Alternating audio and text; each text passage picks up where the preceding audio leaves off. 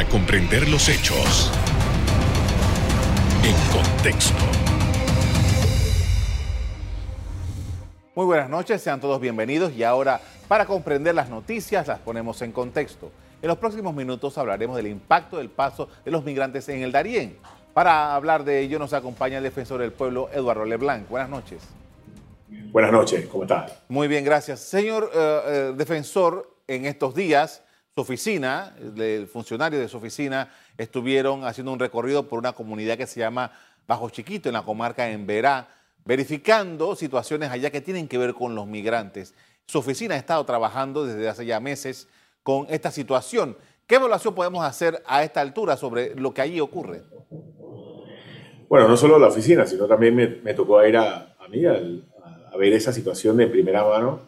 Eh, bueno, honestamente tenemos una situación un poquito difícil eh, donde estamos recibiendo diariamente entre 800 y 900 personas migrantes que vienen desde Colombia, eh, donde la situación que ellos afrontan en la, en la selva es bastante difícil y eh, de alguna forma son eh, bienvenidos en Bajo Chiquito por los pobladores, el sistema de, de migración y Senafrón como ese primer lugar de, encuentro después de la selva.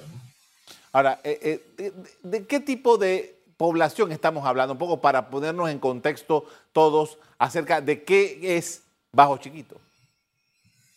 Bueno, Bajo Chiquito es una población bastante alejada, es la primera población con, eh, donde se encuentran estos eh, migrantes después de salir de la selva. Eh, son una población de alrededor de 247 o 250 personas, panameños, muchos de la etnia de Meraunán, donde ellos se han organizado y han recibido y han hecho que esto de la migración sea parte de básicamente de un ingreso de, la, de, esta, de, toda la comunidad, donde les ofrecen casa, les ofrecen comida, les ofrecen algunas comodidades y hasta el transporte hasta Medellín. Justamente por ahí venía mi siguiente pregunta. Cuando hablamos de eh, Bajo Chiquito, ¿cuál es la distancia que separa este, este poblado de un centro mucho más organizado como es Metetí? Bueno, poniéndolo así en, un mapa, eh, son a nueve horas, eh, nueve días, perdón, siete, de siete a nueve días desde Capurganá, de la parte de Colombia, y tres horas eh, río abajo del río Tuquesa hacia Metetí. cuando ellos llegan, para tener un poquito de contexto, ellos llegan, pernotan ahí, se abastecen, Migración les abastece también de comida, consumen en, la, en, en el poblado y los mismos pobladores lo bajan tres horas y media en Cayuco hacia Metetí, hacia la siguiente estación de recepción de migrantes. Bien, eh, parte de lo que ustedes han estado verificando como parte de, eh, de, su, razón de ser, que es verificar los derechos humanos, ¿qué han podido ustedes eh, detectar de lo que comparten estos migrantes que llegan al país? Bueno, primero de todo, para nosotros cuando fuimos a Colombia, podemos ver uno que el migrante no sabe eh, qué se viene. No sabe, no sabe las inclemencias que se van a afrontar, que van a afrontar en la selva, no sabe lo tupido de la selva, no sabe los animales, muchos no saben nadar y, van por la selva, por lo cual creemos que es necesario que Colombia eh, informe bien a los migrantes antes de pasar por este tapón del Darién. Lo otro es eh, la cantidad de niños, el 20%, alrededor del 20% de los migrantes que llegan son niños y niñas, eh, personas menores de edad que afrontan todo este largo camino y peligroso hacia eh, su camino hacia Darién. y en cuanto a la comunidad receptora, ver una comunidad receptora que por ahora genera ingresos de que en ocasiones por la cantidad de personas se, siente una fatiga en acueductos, en basura, pero que ha generado algún ingreso eh, muy bueno para la comunidad. Eh, creo que eso es lo más, lo más importante. Y bueno, que sí hemos podido verificar de que el gobierno panameño, a pesar de que eh, supera su expectativa y su cantidad de, de, acción, está colaborando en darle comida no servida, en este caso una comida básica, para que cocinen ellos en su llegada bajo chiquito. Eh, igual la atención médica, hay que decir, la verdad es que hay que agradecer a Médicos Sin Fronteras, eh, que está apoyando el tema médico, porque vienen lacerados, vienen golpeados, vienen cortados y otros temas adicionales. Y, bueno, y, el Ministerio de Salud que también ha apoyado con un, médico y un, un auxiliar enfermería. Ahora, eh, señor defensor, debo entender entonces que es allí esta población en donde llega o se ha detectado otros puntos. Eh, por ejemplo, me, interesa saber si también para el área de la comarca Gunayala también hay algún tipo de ingreso. ¿Cuáles son los, eh, elementos que se suman aquí y si son solamente siempre concentrados en este lugar? Lo que pasa es que hay rutas eh, de flujo de migración segura que ha establecido Panamá y Colombia. Sin embargo, eh, tenemos muy pocos que, haya, han llegado a la miel o, a Puerto Valdía eh, y que no son considerados como por Panamá como puntos de entrada. Panamá no los regresa porque violaríamos todos los derechos humanos de estas personas, sino que, bueno, tramita su ida hasta Metetí para que continúen con ese flujo. También entran por Caná Membrillo o por Jaque. Eh, esto es en el área del Pacífico, lo cual tenemos tres o cuatro lugares, pero primordialmente es Bajo Chiquito, Canal Membrillo, eh, los lugares de entrada. Los que están básicamente por Jaque han venido por el, por el Pacífico y, y, algunas veces son que coyotes que lo han engañado diciendo que están en Metetí, pero están a, a días caminando de Metetí y horas en lancha hacia, hacia Metetí. Pero estos son los canales que se ha podido establecer con el gobierno nacional y el gobierno de, Colombia, que sea un canal un tanto, entre comillas, seguro, pero por lo menos un flujo eh, que puede ser controlado por eh, Migración y el Servicio Nacional de Fronteras. Eh, sabemos de las reuniones que han tenido el gobierno de Panamá y el gobierno de Colombia. Quisiera saber si a nivel de la Defensoría con sus homólogos en Colombia también han tenido algún tipo de acercamiento, señor defensor. Sí, nosotros estuvimos en Capurganá, ahí tuvimos una reunión entre Ecuador, Colombia, Costa Rica y Panamá sobre este flujo, porque para entrar un poquito en contexto, estas personas, a pesar de que la mayoría son de nacionalidad haitiana, no vienen de la isla, vienen de países del sur, como Chile, Ecuador, Perú, Uruguay, Argentina y eh, Surinam, también algunos otros, y convergen, algunos convergen en, luego de pasar por estos países, convergen en Bogotá en Medellín, perdón, y de ahí van a, las, diferentes rutas. Entonces hemos tenido constante y, mantenemos constante comunicación con la Defensoría del Pueblo de Colombia, la de Costa Rica, ¿no? sobre este, esta cantidad y flujo de personas, sobre todo con Colombia, para que Colombia también eh, cumpla con este, este flujo, la cantidad que acordaron con el gobierno panameño, que eran 650 personas, cinco días a la semana, eh, y con el canal adecuado que es hacia Bajo Chiquito y no hacia las otras la otras rutas. Pero si nos mantenemos en contacto de comunicación como instituciones, nos llamamos internacionalmente así, instituciones nacionales de derechos humanos, estamos conectadas a través de asociaciones, a través de, red, de la RINCO, por ejemplo, es una red internacional de instituciones de derechos humanos que son reguladas a través del Sistema Universal de Derechos Humanos. Con esto vamos a hacer una primera pausa para convencerles al regreso. Continuamos hablando sobre el movimiento de los migrantes en la frontera de Panamá con Colombia. Ya volvemos.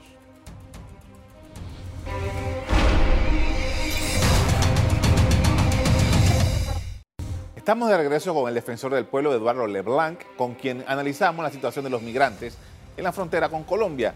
Señor defensor, eh, ha habido una serie de denuncias de eh, supuestos actos eh, sexuales, problemas serios que entiendo que están bajo investigación del Ministerio Público. ¿Qué información ha recibido usted? Bueno, lastimosamente es reales. Nosotros no es la primera vez que escuchamos esto, no es la primera vez que hemos tomado acción. Hemos ido no menos de tres veces con el Ministerio Público a Bajo Chiquito y a los, a los distintos estaciones de recepción de migrantes. En días pasados estaba el, el Procurador General de la Nación en las estaciones migrantes. Lastimosamente, esto ocurre tanto en territorio colombiano como en territorio nacional. tenemos conocimiento de que pasa, pasan en horas horas antes de llegar o días antes de llegar a, Bajo Chiquito, lo cual todavía es territorio panameño.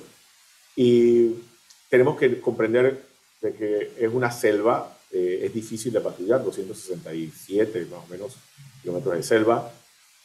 Adicional a eso, tenemos el problema de que muchos migrantes no quieren de alguna forma eh, poner la denuncia eh, porque piensan que les demorará eh, o que pueden, pueden tener de repente el miedo de que su depredador sexual esté en el poblado.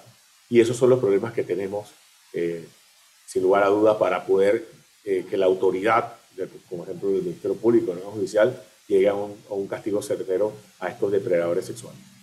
Ahora bien, eh, quisiera saber también en este punto, señor, ¿cuál es, eh, eh, si ha habido, ha habido alguna variedad o ha habido algún cambio en, los patrones que, el seguimiento que usted le han dado de estos casos? Porque dice la, autoridad panameña que se ha dado un incremento de estas, estas migraciones y, ponen que este año ha sido récord. Pero quisiera saber si en el comportamiento, si en estos flujos hay algo, algo que hemos podido detectar que ha hecho esto, este cambio en cualitativo, pero sí también en cuantitativo. Pero quería saber también si desde el punto de vista cualitativo hay alguna variante con este número. Bueno, en cuanto al número de migrantes, sin lugar a duda, lo que, lo que ha ocurrido eh, es por los problemas socioeconómicos de algunos países, el tema de la pandemia, que ha hecho, por ejemplo, eh, personas que vienen de Argentina, de Uruguay, de Chile, Perú, han perdido sus trabajos o se han visto bastante difícil eh, la consecución de, trabajos en, esos lugares y buscan el apoyo de sus familiares que están en el norte. Eh, esto, lo que está pasando es que recordemos que estos países del sur aceptaban estos migrantes para mano de obra para la construcción de los estadios, para las minas, para el trabajo en otros temas de construcción o de, manufactura. Y al caer el, tema económico o temas eh, eh, eh, políticos en otros, en otros movimientos políticos que se han dado en algunos países, pierden sus ingresos o merman sus ingresos y ellos ven el futuro no regresando a su tierra, sino yéndose al norte, que son los países de Canadá y Estados Unidos. Eh, en cuanto a, la cantidad de, casos, por ejemplo, eh, es difícil, porque como dije, no todos lo reportan, no todos los dicen, y, es un tema de números, ¿no? Entre mayor cantidad, probablemente mayor cantidad de, casos de agresiones y de, y hurtos en el camino. Ahora, esto que usted acaba de decir, señor defensor, me llama la atención, porque si estamos hablando de que estas personas que llegan a Panamá de una manera que se pudiera considerar como ilegal, pero estamos hablando de que es posible que muchos de ellos sean residentes regulares de estos países, de Brasil, de Argentina, de Chile. Eh, ¿Cuál es el papel de estos, estos países del Cono Sur eh, en todo este entramado que tenemos? Bueno, muchos de ellos eh, fueron residentes legales, es más, gran parte de ellos tienen hijos o hijas con con nacionalidad eh, chilena. Me ha tocado eh, ver muchos que vienen de Valparaíso, otros que vienen del Uruguay, de Argentina, eh, nacidos allá, así como hay nacidos en Panamá. En el camino nacen porque se demora en el tránsito o se adelanta al parto o nacen en la República de Panamá.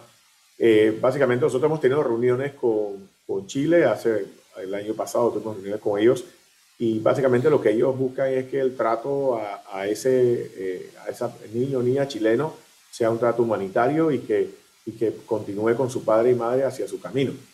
Eh, el derecho a emigrar es un derecho eh, humano. Las personas pueden emigrar libremente a, los países donde, donde se consideren ellos que tengan una mejor forma de vida y ellos consideran que definitivamente es el norte. Pero para nosotros como panameños un poquito comprender eso porque nosotros no somos una nacionalidad migrante. Nosotros eh, en las buenas y en las malas, salvo bueno, algunas épocas de la historia como la dictadura y otros, eh, no migramos y nos mantenemos en nuestro país. Entonces ahí sí le pido un poquito a todos de comprensión de que es parte de otra cultura que, que nos es difícil comprender. Ahora, para los efectos de, eh, de usted y su oficina, ¿qué ha representado esta situación? Eh, en el trabajo que ustedes desarrollan? Bueno, ha, resultado en, la mayor erogación de, de nuestros gastos. La verdad que un, cansancio grande de nuestro personal de Metetí, nuestro personal de Unión Chocó que tiene que trasladarse, nuestro personal de, temas internacionales. Eh, señalar que, que, con el poco presupuesto, escaso presupuesto que tenemos, hemos tenido que hacer un poquito de, de, de, magia y, y, recurrir también a organismos internacionales. Hay organismos internacionales que nos donan el transporte, nos donan materiales, nos donan insumos para las personas. Que sí, eso, y, y también personas de, la comarca eh, autóctonas, eh, eh, los NOCO, que nos han apoyado mucho. Ellos están muy interesados porque, como dije, para ellos la pandemia ha llegado con algo bueno, que es los migrantes y que representan ingresos. Y sí recibimos bastante apoyo de ellos con nuestro personal que se quedan días allá en Bajo Chiquito en observancia no solo de los migrantes, sino también del comportamiento de, eh, de la población. Porque hay que aclarar algo, la población por ahora está tranquila, pero tenemos que evitar de que se dé esa fatiga y pueda crecer una xenofobia que no es buena para nadie. Con esto, señor defensor, vamos a hacer una segunda pausa para comerciales. Al regreso, seguimos en el análisis de las complejidades de la entrada de migrantes por el Darién. Ya volvemos.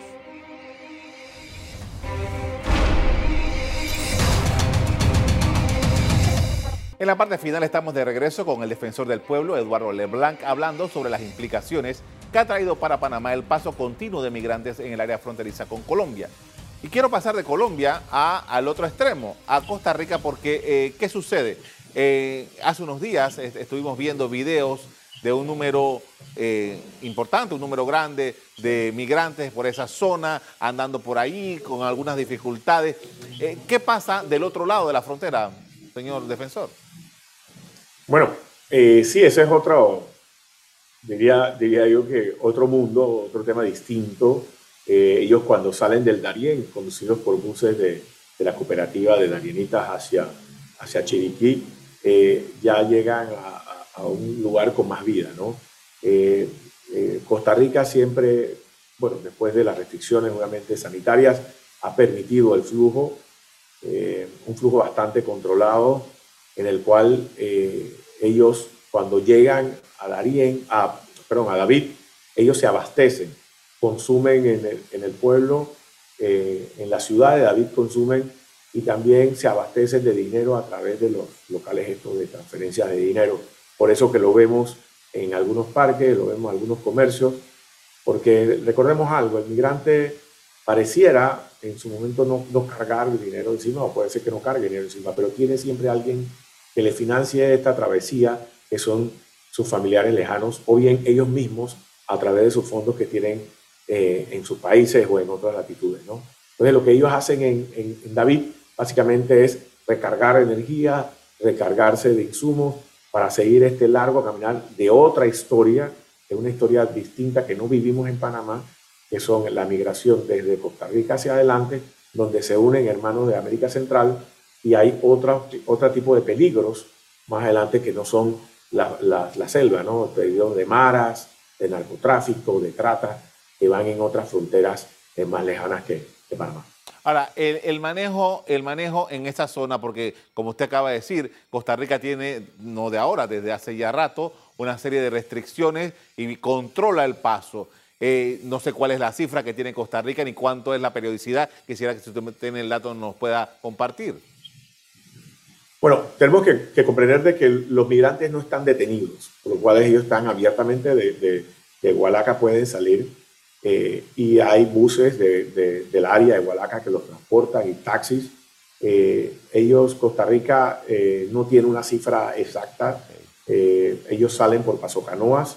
Nosotros hemos tenido contacto con el comisionado jefe del área de, de la Policía Nacional de, de, Costa Rica y los dejan pasar. Eso sí, le establecen, a diferencia de nosotros, le establecen unos días porque ellos no los transportan en, en buses de las comunidades, como tenemos nosotros buses que salen de Darién escoltado por migración y Senafrón hacia Chiriquí, sino que ellos siguen regular eh, como si fuera un ciudadano más en tránsito, eh, lo cual eh, hace que convivan un poco más con, Costa Rica. Hace un par de meses veía las noticias de que el área del albergue que, que tiene migración en Metetí eh, acudieron representantes de las Naciones Unidas, representantes del gobierno de los Estados Unidos que tienen su sede aquí en Panamá, eh, usted mismo, eh, hay una, serie de funcionarios y, organismos internacionales pendientes de eso.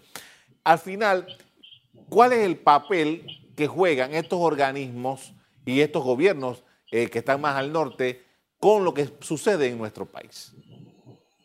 Bueno, los organismos internacionales, por ejemplo, la OIM, eh, la Oficina de Alto Comisionado de Naciones Unidas o la misma, la misma representación de Naciones Unidas de Panamá, lo que, lo que realiza es, eh, nos apoya económicamente o, con, con, temas técnicos también a todas las organizaciones, al gobierno nacional, a nosotros, eh, a la medida de las posibilidades. Estamos ahorita en esta nueva e-, época de la Defensoría retomando ese apoyo económico.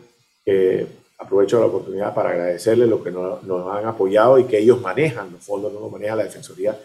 Y, y el, la parte de, de los países al norte más bien es preocupado por ese flujo. Recordemos que, por ejemplo, en Panamá pasan, por decirlo un día, 800 personas, pero cuando llegan a las fronteras más al norte ya no son 800, son 2.000 o 3.000, porque se une lo de los demás países que sí son países migrantes como Salvador, Honduras, Nicaragua, Guatemala y México. Entonces, ellos lo que quieren es, básicamente, es ver el, el, los, países estos del norte, ver el manejo en Panamá, un manejo que se, que se filtre, por ejemplo, que haya un filtro, eh, aquí lo realiza el Sistema Nacional de Migración, de aquellos que puedan ser eh, eh, vinculados con alguna actividad criminal para que no, eso no haya por contagio y llegue hasta el norte.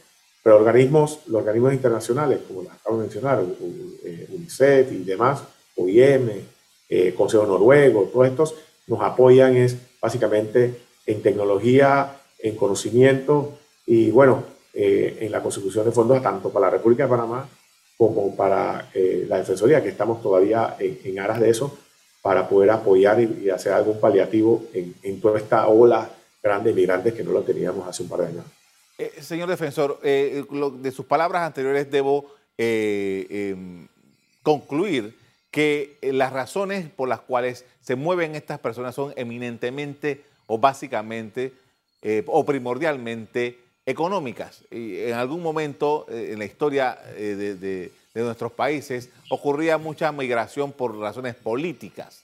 Pero eh, ahora, entonces, el fenómeno está relacionado íntimamente con la economía. Quiere decir que si en algún momento esto mejora la economía de estos países, es probable que estos flujos bajen. Sí, sí, sin lugar a dudas. En la época de los 90, 80, 70 era un tema básicamente de seguridad eh, o temas políticos. Ya en Nicaragua también se dio un tema político hace, hace poco.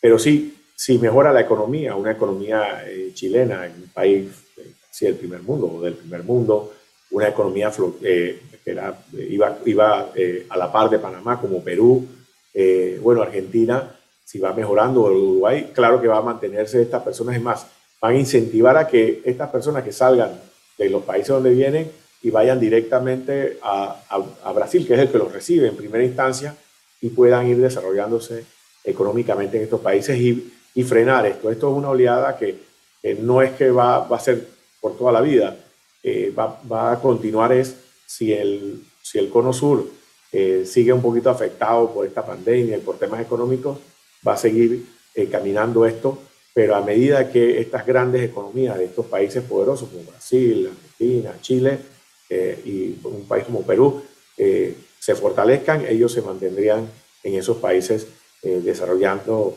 la construcción, desarrollando la minería, la maquila que no tenemos en estos países. Entonces, sí disminuiría a niveles normales la migración de personas. finalmente, señor defensor, quería saber este, cuándo ustedes tienen programado regresar a estas poblaciones fronterizas en, allá con Colombia para, para, para verificar efectivamente que Panamá esté cumpliendo con lo que se ha comprometido con eh, la Corte Interamericana de Derechos Humanos. Bueno, nosotros, nuestro personal de Medetí va eh, una vez al mes o dos veces al mes hacia allá.